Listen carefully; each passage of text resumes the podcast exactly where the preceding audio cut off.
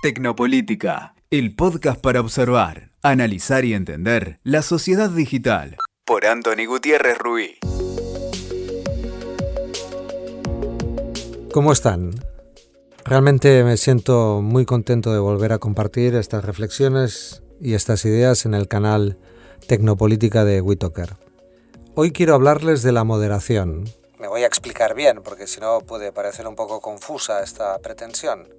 Quiero hablarles de la moderación en política y por qué la moderación puede ser un activo político. A algunas personas les puede sorprender que la política es un espacio destinado a la rivalidad, a la confrontación permanente, si quieren, a la beligerancia extrema.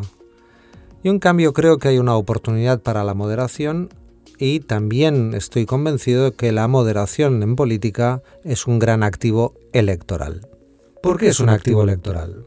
Creo que los ciudadanos, los electores, están esperando de sus representantes personas que dediquen más tiempo a escuchar y a entender a los ciudadanos que no a confrontar de manera dura, incluso agresiva, excesiva en muchos casos, sus ideas políticas con sus oponentes y sus adversarios. Los ciudadanos están esperando una política moderada que genere consensos, que genere mayorías. También está esperando a políticos y a políticas que hagan de la palabra el culto a la política, que hagan también de la conversación, del diálogo, de la capacidad de escucha, valores importantes. En tiempos de agitación, en tiempos de aceleración, en tiempos eh, excitados, la moderación puede ser un activo electoral y un activo político. Las formas son fondo en política y explorar la centralidad de la moderación formal, de la contención verbal, de la serenidad a la hora de proponer o abanderar una idea, me parece que tiene un gran atractivo para los electores y para los ciudadanos. Cuando nos contenemos, le damos espacio al diálogo. Cuando limitamos nuestra agresividad, le damos una oportunidad al encuentro. Cuando escuchamos antes de hablar, le damos una oportunidad al consenso. Es en este sentido que me parece que la moderación es la nueva radicalidad. La nueva radicalidad frente al populismo. No estoy hablando solo de una estrategia política o de un estilo personal.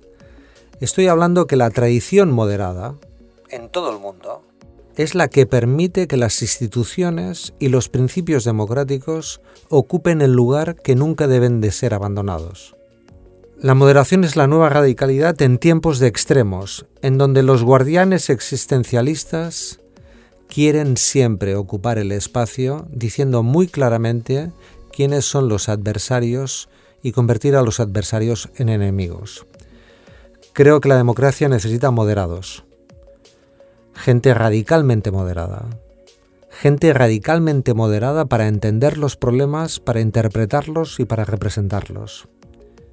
El escritor Norberto Bobbio, uno de los grandes referentes del pensamiento político contemporáneo, escribió hace muy poco un libro extraordinario, Elogio de la Templanza entendida justo como lo contrario de la arrogancia, la prepotencia, la perversidad, la vanidad y el abuso del poder.